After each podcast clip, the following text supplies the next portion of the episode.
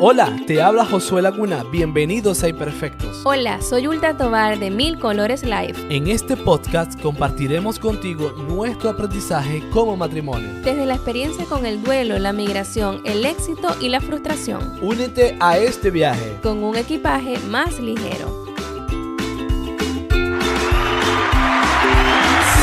Señores, hola, hola a toda la comunidad de Imperfecto. Espero que estén muy bien. Ay, se repitieron los aplausos. Ya va aquí. Ahora sí, lo quitamos.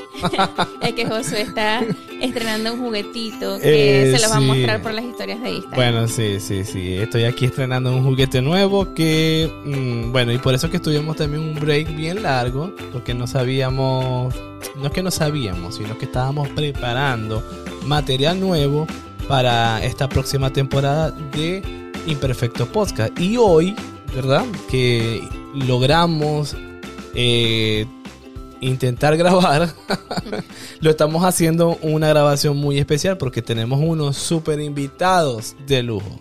Exacto.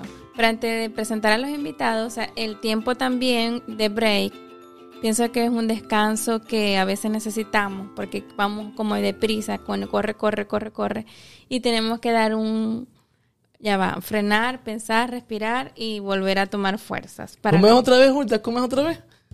¿Ah? Ajá. Frenar, respirar y respirar y tomar fuerzas para la vida. Ok, ya saben, ¿no? Frenar, cruzar, respirar. Bueno, allí lo Una vida sin prisa. Exacto. Porque a veces nos perdemos las cosas más hermosas de la vida, no las, las, perdemos por estar con la corredera. Recuerden que este es un podcast hecho bajo el sello, ¿no? De imperfectos. Así que eh, nos disculpan. No, nada, no te disculpes de nada. Este es un podcast imperfecto. No, es que también hay gente que a veces es muy eh, perfeccionista. perfeccionista y dice, ay, mira, se equivocó, no dijo bien la palabra, no dijo bien aquello. Pero bueno, si ustedes ven que decimos alguna palabra equivocada, nos pueden escribir al privado y allí nosotros en los próximos episodios mejoramos un poco más. Gracias por todas esas recomendaciones. Sí. Bueno, ahora sí, les presentamos a nuestros invitados especiales. ¿Cómo se llaman? Ya va, Aula, ya va. Pero ¿de dónde vienen estos invitados especiales? Bueno, estos son mi, el, lo más bello de, mi vida. Ah, ok, ya. Y después viene Josué y después viene y después viene Amada, después Josué. Bueno, todos están allí, no sé. Están en el mismo escalón. En el mismo escalón, claro. Ah, ok, para no hacer asesiones de personas. ya saben, ¿no? Son mis bellos padres, Josué, eh, José y Victoria. Un aplauso. Ah, los trajimos desde Venezuela. Maracaibo, Venezuela. Así es, Maracaibo, Venezuela.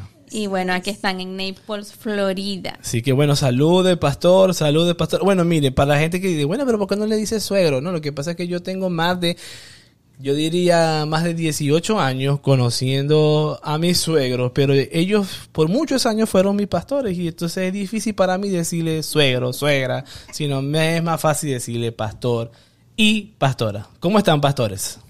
Bueno, agradecido a Dios primeramente y estamos muy bien eh, todo, en verdad, pues es una bendición estar acá, compartir con nuestros hijos, nuestros nietos. después de un tiempo largo de distancia. Wow, sí. Y no saber de ellos, por lo menos mi nieta tenía más de un año que no sabía de ella. Y bueno, estamos dichosos aquí pues de poder compartir y eh, disfrutar pues mi hermosa nieta y los demás nietos que también están acá. Ah, qué bueno, pastor, qué bueno. Y pastor, ¿usted qué tal? ¿Cómo se ha sentido después de, ese reencuentro? Porque desde el 2018 no nos veíamos, imagínense. 2018, 2019, 2021 ahora. Sí. Entonces son tres años. Ah. Tres años. tres años, sí. Bueno, muy emocionada, contenta por llegar a este momento de estar aquí en familia, de ver los nietos y compartir con la hija, con bueno, con el hijo también. y, gracias a Dios porque nos ha dado vida y, esa fuerza, ¿verdad? Para estar en estos momentos aquí compartiendo con cada uno de ustedes lo que están escuchando. Es una bendición del cielo que Dios nos ha regalado en este tiempo y a pesar de todas las circunstancias podemos decir que Dios ha sido fiel hasta ahora con, en nuestras vidas. Sí. ¿Y qué te parecen las playas de Naples? Ay, muy bellas. No, pero ya es segunda vez que vienen a Naples. Claro. La primera vez que ellos vinieron, nosotros estábamos en Chile, imagínate. Claro, pero se ve más bonita con nosotros allí. Ah, bueno, eso es, que, eso, eso es otra cosa. Eso es otra cosa. Sí, sí. Es que el calor familiar es maravilloso. Es único, totalmente, totalmente. Bueno, sí, yo de verdad que cuando mm, los, los fuimos a recoger en el aeropuerto, eh, para mí, yo tenía una expectativa porque yo, bueno, yo no veía a los suegros desde el 2018, y se estarán igual, habrán eh, engordado más hacia los lados, crecido más hacia los lados, mejor dicho. o más canas, ¿cómo están? Y cuando veo al, al, al pastor por allá que venía con la maleta y a la pastora, yo, Dios mío, igualitos, igualitos como, como la última vez que ellos me fueron a despedir para cuando yo me estaba yendo a Chile en el 2018. Así Que que, ellos se toman una vitamina antivejez. es verdad, antivejez. Así que, El bueno, secreto. tienen que compartir ese secreto con la audiencia, pastor, para que no... ¿Cuál, cuál es el secreto? ¿Cuál es el secreto? Cristo Micina. Critomicina, está bueno. Está bueno. No, pero hay algo que venden en el supermercado que es las mujeres se echan en el pelo. ¿Verdad? Y le ayuda a que cada vez se vea más negrito ese cabello, ¿verdad, adulta? Total. Sí, Totalmente. A José hay que echarle un poquito. ¿no? Sí, vale, sí, sí, ya a mí ya. No, pero que a, a mí me gustan las canitas. Ajá. Bueno, es eh, eh, importante saber que lo que venden hace milagro, ¿no? Cambia el color del cabello. Pone que se ve uno más joven y tal. Bueno, yo todavía no lo uso, ¿no? Ando natural. Bueno, este, para decirle, pues lo que mantiene a uno joven es prácticamente la tranquilidad que uno pueda mantener en medio de las circunstancias que se puedan vivir. Y bueno, gracias a Dios, eh, que en verdad, pues Dios nos ha ayudado para mantener esa tranquilidad y en medio de los problemas, porque los problemas están, no es que estamos fuera de ellos, los problemas están, es caminar sobre ellos y vivir con ellos también y saberlos manejar y que en verdad pues Dios le da una fortaleza. Pues. Eh, disculpe que hablemos de Dios porque en verdad este, somos creyentes de Dios. No, es que Y no tiene- sé- no se tiene sé- que disculpar, no, pastor. No, lo digo porque de pronto pues este audio va a salir y lo van a oír algunas personas que a lo mejor pues No creen no, en no Dios. comparten la idea, pero respetamos su idea también y bueno, pero eh, por las experiencias que tenemos, pues la eh, tranquilidad que tenemos la hemos conseguido en Dios. En verdad es así. Dios da la paz, Dios da la tranquilidad. Claro, estaba escuchando ayer que este en un- un- algo que estaba diciendo Vero Ruiz del Viso y es que una, una chica muy una, una mujer muy referente en el mundo digital y ella decía que en cuando en, estas terapias de adicciones, en estas terapias de, de personas que, que, que están como que necesitan salir de algo, sanar, y por ejemplo, alcohólicos anónimos, llega un momento que ellos saben, o sea, los terapeutas saben que ellos no van a poder salir por sí solos. Porque si ellos creen que por sí solos salen, entonces dicen, bueno, como ya yo lo tengo todo bajo control y voy a poder dejar el alcohol, entonces yo me voy a tomar, yo voy a ir, yo voy a tomar, y entonces otra vez vuelven a caer, porque con sus propias fuerzas no pueden, porque quizás se confían mucho en ellos, ¿no? Entonces, eh, los terapeutas tienen que llegar y decirle, tienes que creer en algo superior a ti, y ponle, si no crees en Dios, colócale el nombre que tú quieras, vida, universo, amor, el nombre que tú quieras. Pero tienes que creer en algo superior. Y cuando las personas creen en algo superior, pueden salir de la adicción. Y así como todo.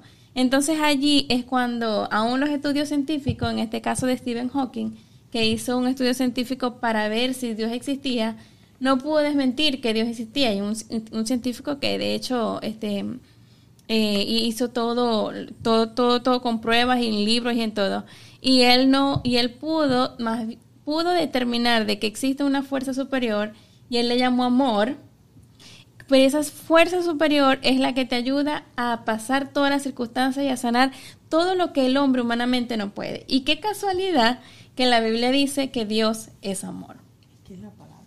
La palabra lo dice. Bueno, en verdad, y entendemos lo que estudiamos la Biblia y bueno, nos acercamos a Dios, sabemos que eh, Dios no es que es amor, Dios es el amor.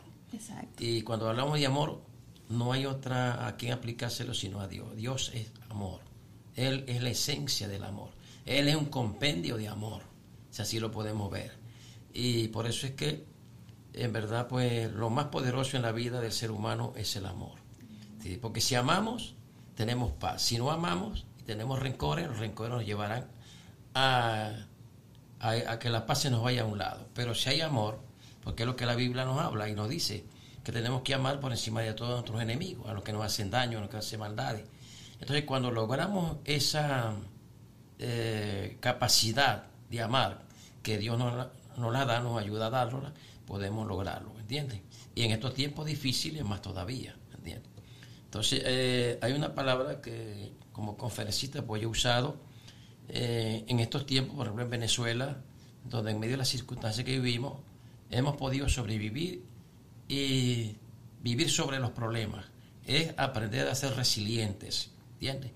Y por lo menos la ayuda profesionales a veces como psicólogos, psicología, nos puede ayudar a entender cómo practicar para nosotros convertirnos en personas resilientes, que en medio de los problemas, los problemas no nos agobien, no nos destruyan, no nos hagan daño, ¿me entiendes? Eso, y Dios también pues nos ayuda a, a lograr esos objetivos.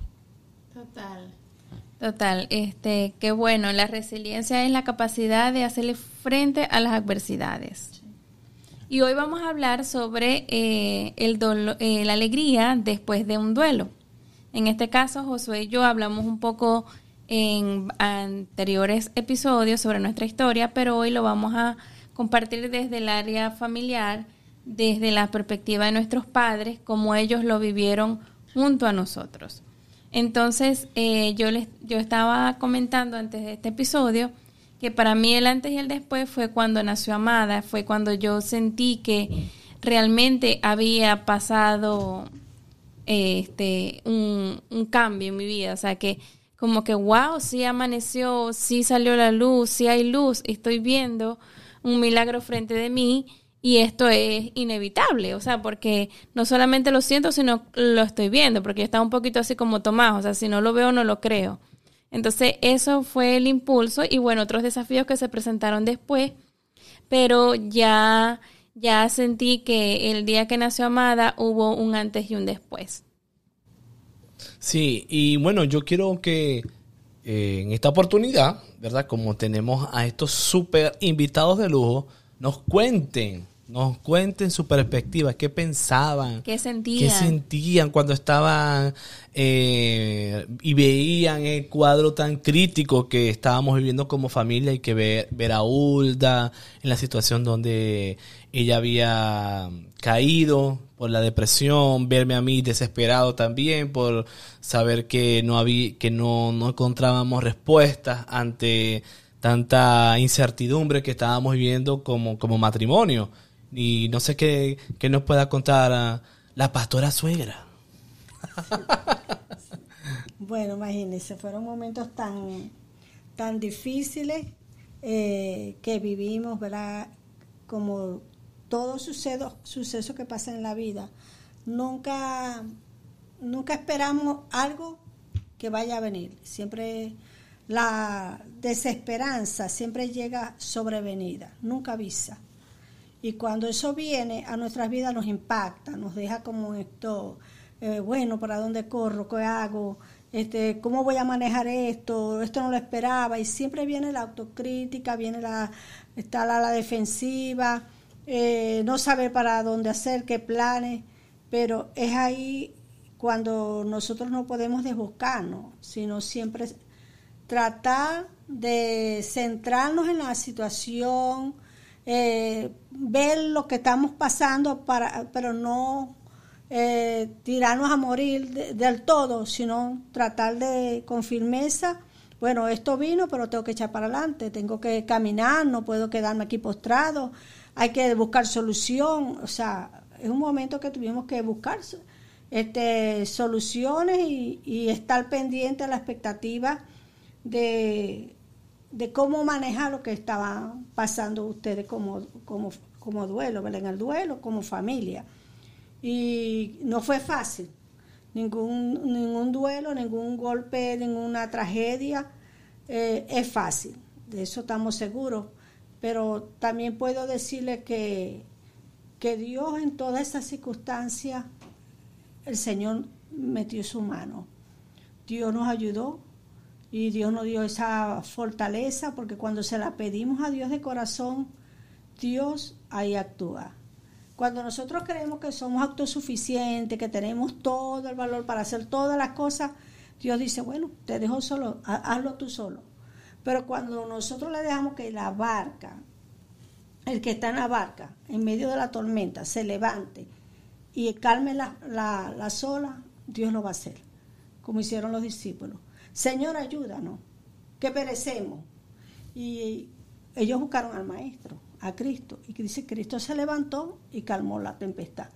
Y yo creo que esta tempestad fue fuerte emocionalmente, psicológicamente, tanto para la hija, era su primer bebé, eh, para nosotros fue el primer nieto, y verlo morir y verlo ahí tirado en la El primer nieto de su hija.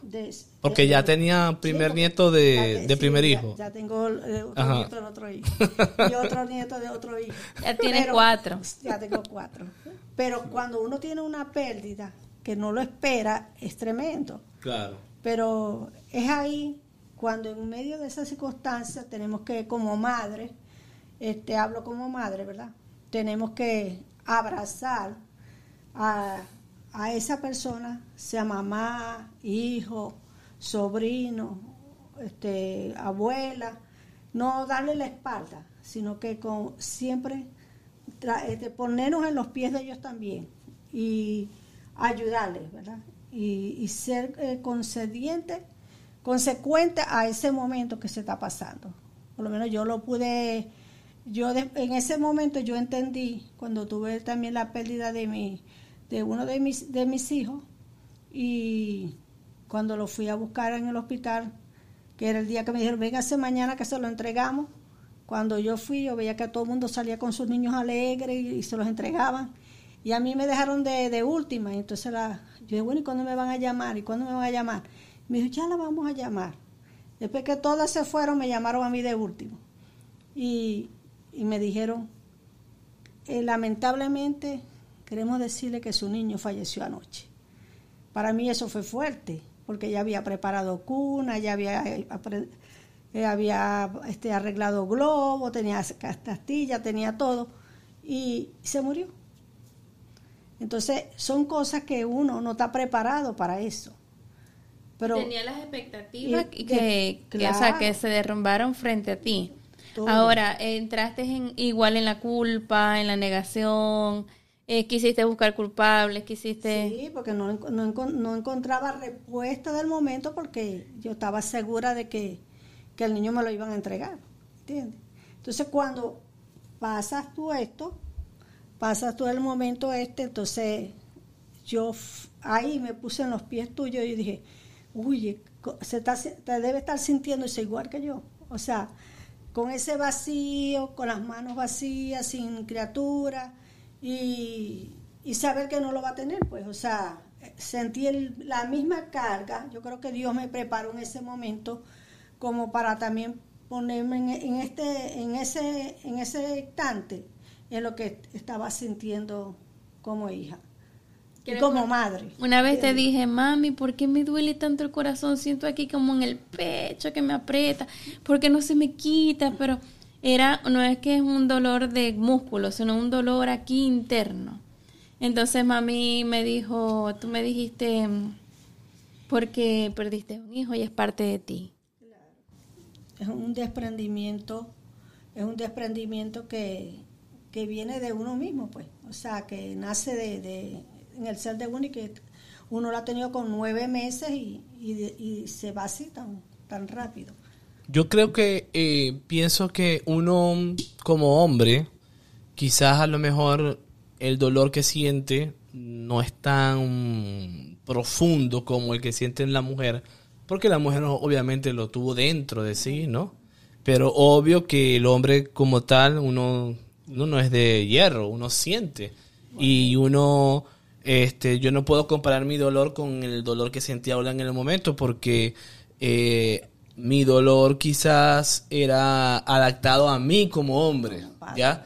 Como, como hombre que que está viviendo una circunstancia en donde estoy viendo decaer a mi esposa y a la vez no estar el cuerpo físico de, de mi hijo, ¿no? Ahora, eh, yo, yo creo que, que una de las cosas que, y rescato lo que eh, estaba diciendo el pastor al principio sobre la resiliencia, sobre la resiliencia, que, que todas las cosas que uno vive siempre eh, trae un propósito. Y, y es cierto, todos nos llenamos de expectativas, o sea, porque yo recuerdo que meses antes del nacimiento de Emmanuel, wow, tremendo, tremendo baby shower, muchos regalos, muchas expectativas, sí, ya pronto es la- el nacimiento y todo muy bien, y wow, y las expectativas súper altas en que todo, o sea, ni por la mente, digamos, teníamos que, que cualquier margen de error o cualquier cosa crítica podía pasar. Y creo que ese fue como que el, el derrumbe más fuerte, porque mientras uno más alto está, al momento de caer, el golpe es más duro. ¿Cierto? No es lo mismo, o sea, no es lo mismo cuando uno cae de, de un banquito pequeño a caer de un primer piso. ¿Me Claro, entiendes? Tampoco es la idea es vivir sin expectativas en la vida, porque entonces nadie se casaría, nadie se... Total, Pero- total, total. Pero, pero, pero el tema es el que a- hacia dónde voy y es esto, que porque nos quedamos tanto en el dolor que a veces no nos cuesta aceptar el, el hecho de que o- ha ocurrido un evento tan crítico y consigo qué viene después de ese evento. O sea, ¿qué viene después del dolor? ¿Qué viene después de la crisis? ¿Qué viene después de tanto llorar? O sea, ¿por qué esta temporada me ha tocado a mí? ¿Verdad? Y muchos se hacen esa pregunta, ¿por qué me ha tocado a mí vivir estas circunstancias? ¿Por qué me ha tocado a mí eh, tener que, por ejemplo, que conocemos de gente que ha perdido a sus familiares en este tiempo de pandemia, muchos, ¿verdad? Diciendo, ¿por qué me- llegó el COVID a dañar mi familia? Perdí a mi papá, perdí a mi mamá, perdí a mi hermano, perdí a mi tío, perdí a... ¿Me entiendes? En- Entonces, eh, es una circunstancia que en el momento ninguna palabra puede llenar. Mucha gente se me acercaba y me decía cosas, me- pero yo era como si, yo estaba como que en, en que yo escuchaba que me decían, pero nada de lo que me decía, o sea, nada, nada, nada, absolutamente nada. Y una de las cosas que empezó a mí a hacer como, como un trabajo interno en mí fue el aceptar el hecho de que Dios es soberano. Y entonces, como Dios es soberano, Él, él decide cuándo estamos sobre la tierra y cuándo no. ¿Ya? Entonces, eso, poco a poco, me fue a mí como que diciendo, hay un ser supremo que tiene control de todo. Y que llega un momento que el día que Él te quite lo que tú más quieres es porque Él tiene preparado algo para ti. Así. Yo creo que, claro, muchos dirán, no, pero este, tú, eh, o sea, yo pienso que hoy estamos aquí en el punto de nuestras vidas, tanto terrenal, físico, eh, espiritual, etcétera, todo lo que abarca nuestra vida social y todo, hoy en el punto que estamos, estamos luego de lo que vivimos en esa temporada. Si no hubiésemos vivido esa temporada, no estuviéramos en el punto que hoy estamos. Sí, sí. como, como matrimonio, como pareja, como familia, etcétera. Quis- Ajá, Los duelos hacen más fuerte a las personas. claro. Las pérdidas hacen más fuerte o, o nos hacen peores o nos hacen mejores. Eso. Pero nosotros decidimos ser mejor.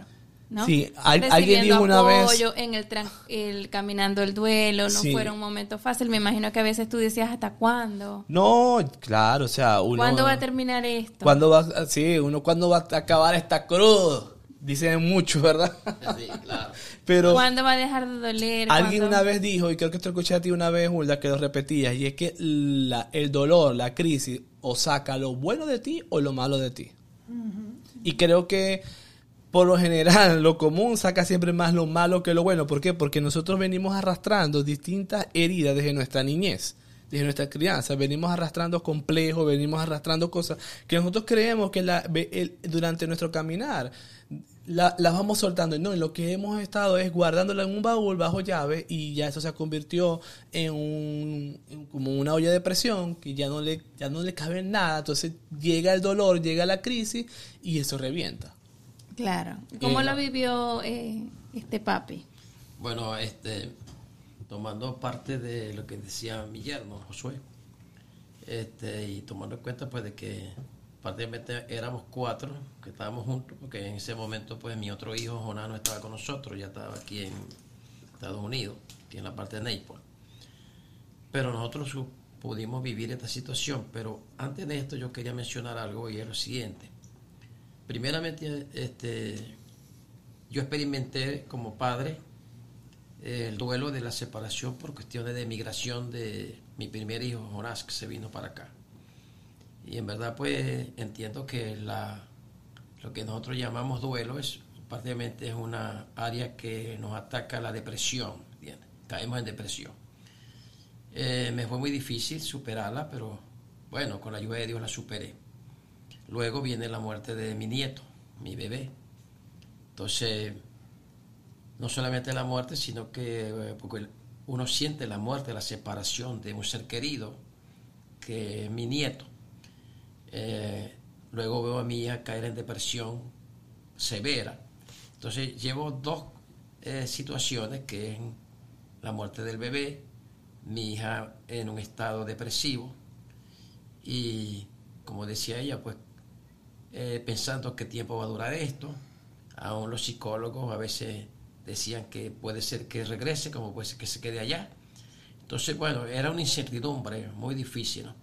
Claro, entiendo de que cuando tuve la, separación de mi hijo, que por emigración, este, esa parte produjo en mí pues lo que llaman duelo, este, una depresión, la superé y eso va creando en nuestras vidas como yo diría como unos músculos emocionales para tener como un soporte y creo que esto me ayudó pues a soportar lo que ahora me viene con mi nieto, mi hija y todos estábamos bajo una situación bien complicada. Pero bueno, lo importante es que lo superamos, lo logramos, ¿me entiendes? Eh, y como decía uno, uno de ustedes ahorita, pues, que lo, lo negativo a veces o quedamos negativos o quedamos positivos. Claro, yo pienso que uno determina, uno humanamente, con la ayuda de Dios determina, o me quedo en la parte del fracaso o yo logro superar mi fracaso y convertirlo en algo bueno. Eh, y todas estas situaciones que vivimos, yo pienso que es lo que nos ayuda a ser, sin querer, nos convertimos en gente resiliente. ¿Qué es resiliente? Donde yo tengo este, una fuerza interna en mi parte emocional, donde los problemas llegan, pero no me frustran, no me destruyen, supero la situación. ¿eh? Por ejemplo, el caso que estamos viviendo ahora de COVID, como decía mi yerno Josué, eh, que tenemos gente, amigos, familiares que han muerto por el COVID.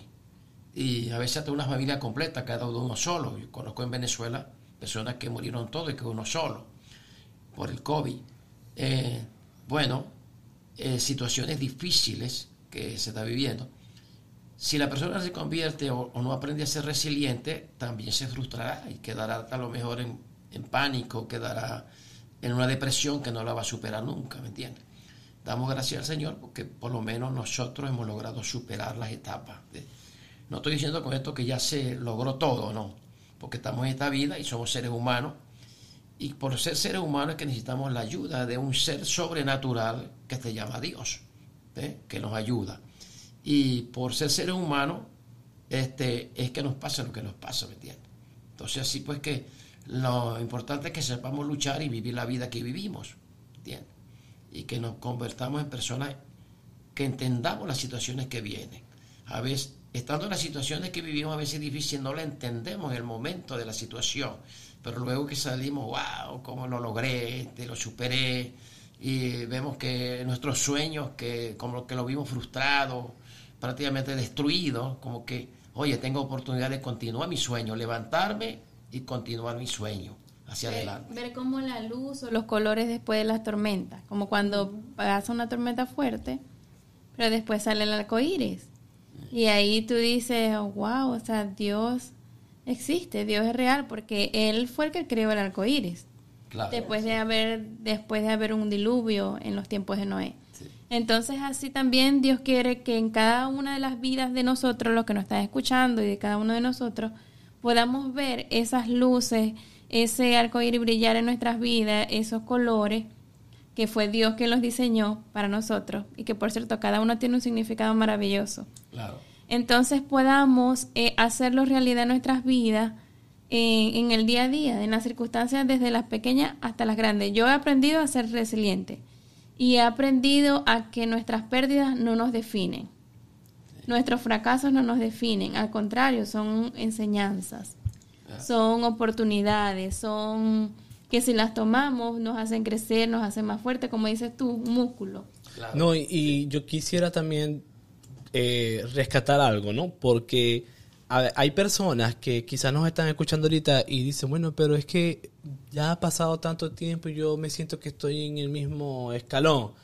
Pero pienso, y una de, los, de las cosas que, que nos ayudó a nosotros eh, tera- terapéuticamente, ¿verdad? Que nos recomendaban, y uno de los primeros pasos era reconocer tu situación actual. O sea, allí donde tú estás, tú reconoces lo que te ha pasado como parte de que eh, era necesario vivirlo, cómo lo estás asumiendo. O sea, lo estás asumiendo como un aprendizaje, ¿verdad?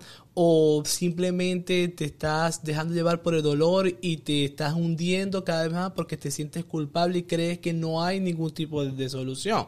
Entonces, creo que uno de los primeros pasos y de las cosas que a nosotros nos ayudó mucho fue empezar a entender de que lo que ocurrió no fue culpa de nosotros.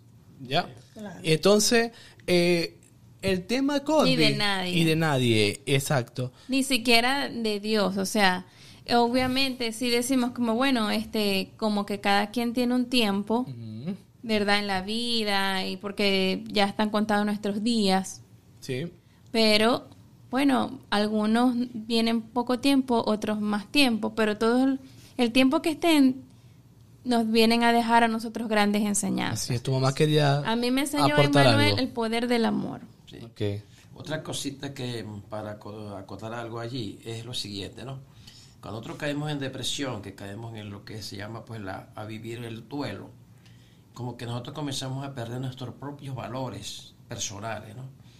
Y caemos en el terreno, no vale la pena luchar, como que ya se acabó todo esto. ¿Para nos qué? rendimos, entonces eh, pareciera que mejor como que morir, desaparecer, algo así, ¿no? Eh, todas esas cosas pueden pasar en la vida de nosotros bajo una depresión, pero eh, tenemos que, eh, yo diría, reinventarnos allí en ese momento de que sí podemos lograr y entender de que sí valemos y de que el valor me lo voy a dar yo mismo, ¿entiendes? No me lo va a dar nadie, solamente yo. Y creer que sí puedo, sí lo voy a lograr, lo voy a alcanzar y voy a llegar. Por lo menos yo me puse en esa posición, fue una de las partes donde yo me puse todo esto. Mi, mi hija tuvo casi dos años en depresión, viviendo esa vida, situación que vivimos. Pero en todo momento, a veces cuando venían esas ese de valorización personal, íntima, eh, yo me reponía, me, me la reinventaba como fuera y decía, sí puedo, lo voy a lograr. Te automotivabas. Sí, sí, me automotivaba, porque entre cuatro que éramos aquí, ¿quién iba a motivar a quién en ese momento? Nadie se motivaba. ¿Quién motivaba a quién? Entonces El panorama era, pero te, Sí, te- sí. Yo miraba a Josué, terrorífico. miraba a mi esposa, ay, ¿y de qué esperaba yo de Urla? A ma- Que era a ma- que mami era la más que positiva, centro mami. la que era el centro de la situación. No, Son- sé si, no sé si era que estaba aquí haciéndose la fuerte. Aquí el pastor está soltando puro hack de, de fuego y de vida. Bueno, imagínate, son más de treinta y pico de años de experiencia de pastoreo, ¿no? O sea, mucha sabiduría. Y de tu mamá quería aportar algo. Uy, darle una palomita a tu mamá. Ah, Sí, No, Victoria. sobre, eh, este, en verdad que es muy positivo hablar esto porque sé que puede ser que hayan personas que estén pasando por estos momentos o que o que ya hayan perdido algún ser querido y con la situación como dice mi esposo, ¿verdad? del COVID, que hemos perdido muchos buenos amigos, buenos médicos, buenas personas, personas que no creían, que, oye, que los veíamos tan fuertes en contextura y que no se fueran tan rápido. Pero bueno, así es la vida. Y contra los designios de Dios nadie puede, pues, o sea, eh, los momentos, lo que se pasa, tenemos que estar preparados para todas las cosas. Y como dice la palabra que a los cristianos, ¿verdad? Todas las cosas ayudan a bien. Este, y que lo, lo único que es no perder la paz interior. O sea, yo creo que una de las cosas que me ayudó el Señor fue, y por la palabra, ¿verdad? Que la palabra me decía, mi paz os dejo, mi paz os doy, no como el mundo lo da, yo los doy. Yo dije, bueno, en Dios hay paz. En Dios el único que, la única salida que es Dios, que nos dé esa paz infinita, esa seguridad. Y una de las cosas que yo aconsejo, ¿verdad? Eh, siempre es que mantener la paz en medio de las circunstancias. Que cuando nosotros estamos en el momento más difícil, siempre centrarnos en, en, esa paz de Dios, en ese amor de Dios. Señor, tu soberanía, compártela conmigo, compártela, Señor, en estos momentos con mi familia. Pedirle el auxilio, el refugio divino para para cada uno. No olvidarnos y ponernos rebelde contra Dios, porque esa no es la mejor solución. La, la mejor fortaleza en, los, en estos momentos de aflicción, en el momento que estés pasando, sea de duelo y separación de familia, o sea de duelo por pérdida de un, de un trabajo, duelo por haber perdido un, un amigo, sea lo que sea, en cualquier circunstancia, lo que necesita es pedirle la paz a Dios pedirle la dirección y el refugio divino y no olvidarse y dar la espalda a Dios. Eh, una la, la, palabra de Dios en Juan 14, 27 dice, la paz les dejo, mi paz les doy. Y no como el mundo la da, yo la doy. No se turbe vuestro corazón ni tengan miedo. Entonces, esta palabra nos inspira como a seguir adelante. Si sabemos que Dios nos está diciendo que nos da paz, tenemos que ir al Dios de la paz si nos está pidiendo, no deje que su corazón se turbe ni tengan miedo. Juan 14, 27. Entonces, si Dios nos está pidiendo que no nos turbemos, tenemos que irnos a Él para que se nos quite toda turbación, todo miedo y tener esa resiliencia, esa fuerza para continuar adelante. Bueno, si quieren escuchar más motivaciones así como esta, pueden eh, buscar en el podcast que ya tiene la pastora Victoria y se llama Descanso en el Alma. Para más, búsquenla por Instagram y por, por Spotify, por Google Podcast, Apple Podcast. Y bueno, esta es publicidad gratuita. Está muy bien, está muy bien, sí cualquier pregunta, cualquier inquietud también. Sí, sí, bueno, nosotros estamos súper contentos porque, bueno, yo creo que este podcast va a tener segunda parte porque esto pica y se extiende y, y ya llevamos ya 38 minutos. Pero, este, vamos a, a llegar a un punto de, eh, de conclusiones, ¿no? ¿Qué, qué, este, ¿Qué le dejó a usted, pastor, qué le dejó a usted, pastora, como enseñanza? La enseñanza más grande que le dio el hecho de vivir todo lo que vivimos como familia. Y que esa enseñanza, cuando alguien la está escuchando ahora, diga, wow, es cierto, yo, yo puedo abrirme a aprender eso, lo que, lo que están diciendo, y, y que me deje a mí un aporte. Y yo también quiero saber, o sea, la enseñanza, ¿verdad?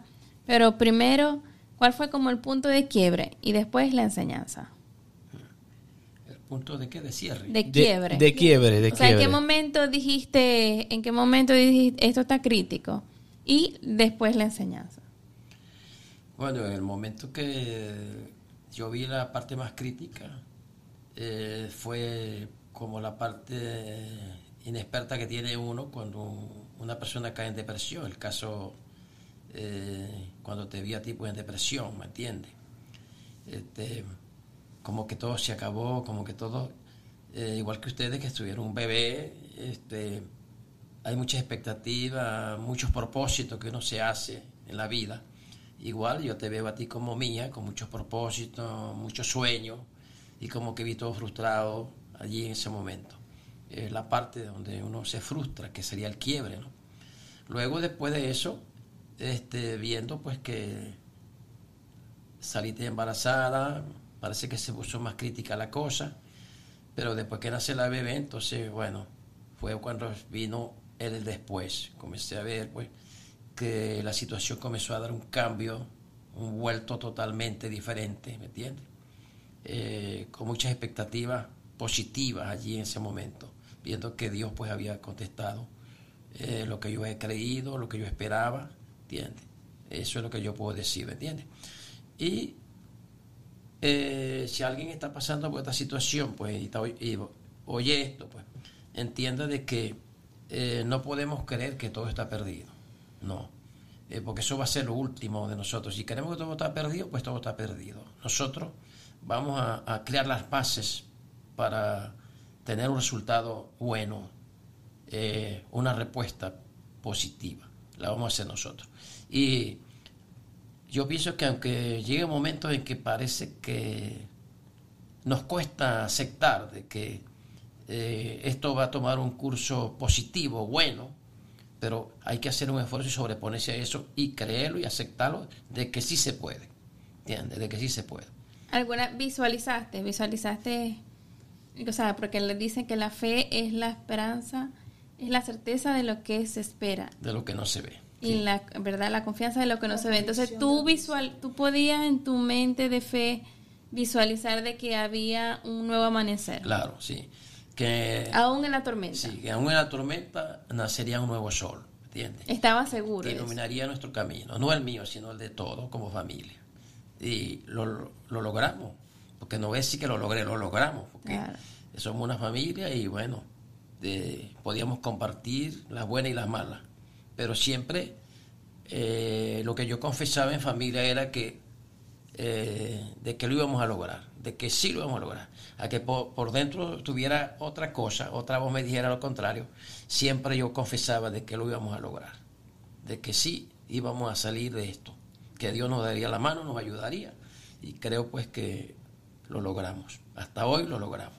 Claro, yo tenía, tenía psicólogo, terapeuta, psiquiatra y cuando llegaba a la casa tenía otros terapeutas espirituales en la casa. yo recuerdo Por todos lados te agarraban Yo recuerdo que le preguntaba a mi hija Urna, le decía, este, ah, ¿cómo te fue con el, con el, ¿Con el psiquiatra? Con el psicólogo. Y dice, no, no, para eso me el consejo tú. sí, porque parece que me, dicen, me dijesen lo mismo, como que tú eres amor, tú eh, vas a salir adelante, esto va a pasar. Que otras cosas me decían, este, el, eh, también me decían como que nada es tu culpa, todo va a salir, este, todo es porque te duele porque es normal, todo entonces siempre tú, la decisión está en nosotros, tú asumes tu responsabilidad de salir adelante. Y entonces, tanto que me decía lo mismo, la psiquiatra me lo decían por aquí, me lo decían por allá, tiene que ser verdad. Entonces yo hacía el papel de lo que llaman eh, el área, la ayuda espiritual, ¿me entiendes? Porque también hace falta la ayuda espiritual, ¿me entiendes? Porque lo emocional tiene que ver con lo espiritual. ¿me Hay algo que para las personas, porque posible esto no lo va a oír una persona que está en depresión, sino que lo va a oír personas que están que tienen gente en depresión. ¿Cuál sería tu actitud en el momento cuando tienes un familia en depresión? Pues no demostrarle a la persona que tú estás en depresión, porque si no te lo lleváis contigo a la depresión o te vais junto con el que está deprimido. Por más, porque a mí me pasó, por más que yo sentía, me sentía que como que mis fuerzas no daban, yo me mostraba ante mí que mis fuerzas estaban lo mejor que nunca, ¿entiendes?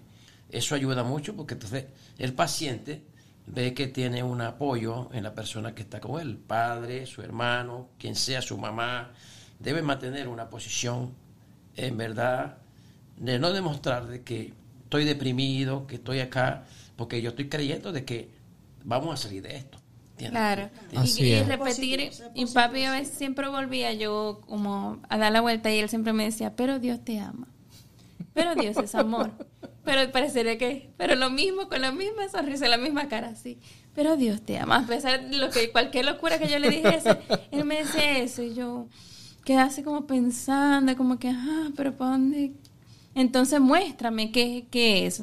Una de las terapias también para las que están en las personas que nos están escuchando es que conecten con la naturaleza, al conectar con la naturaleza van a conectarse con Dios. Así es. A ver, cuéntenos, suegra. Bueno, para mí la caída, como dice usted, no el quiebre. El punto quiebre. El punto quiebre. Fue cuando mi esposo y yo fuimos, fuimos a- al médico y la llevamos a ella. Y cuando el, el médico me dice, llévensela porque no, ya no, así, ella se va, acostúmbrense a, a quedarse así con ella.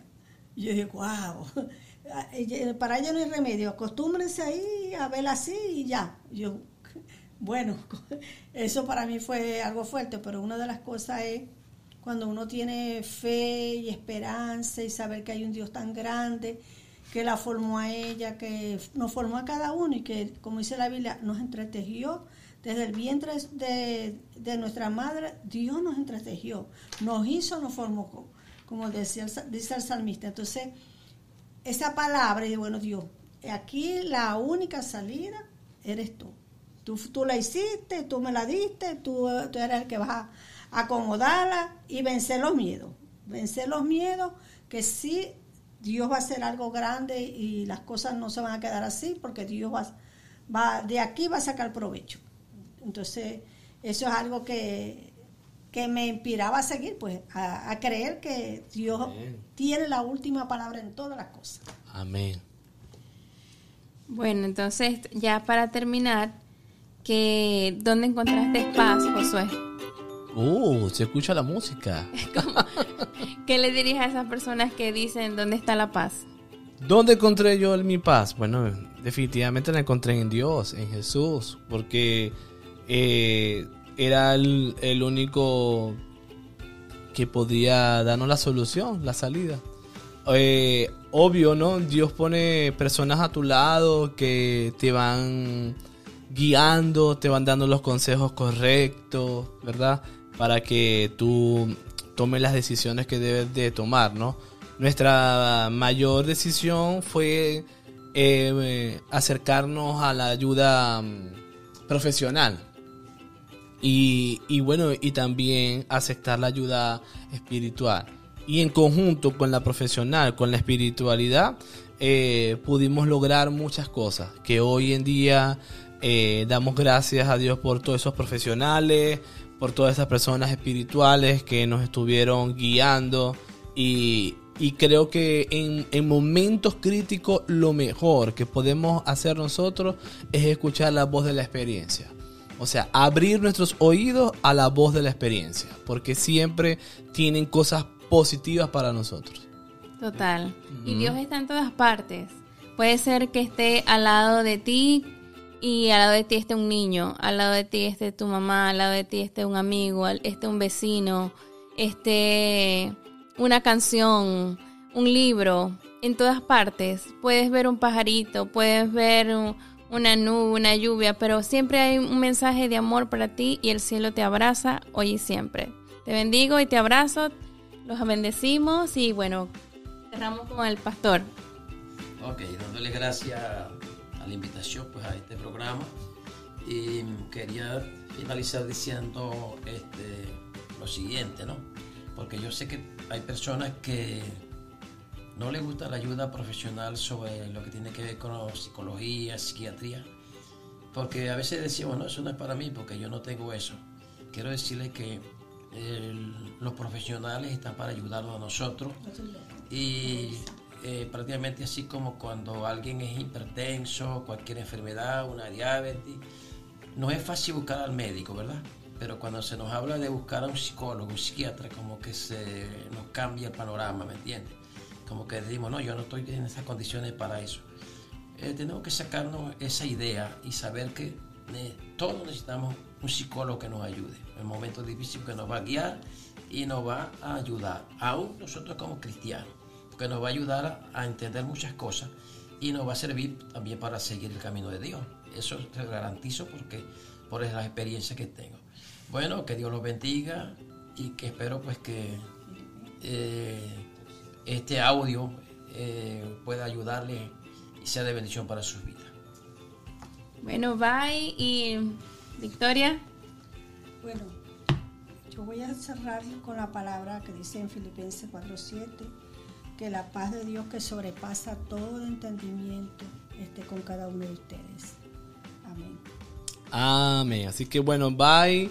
Muchas gracias y nos seguimos en contacto.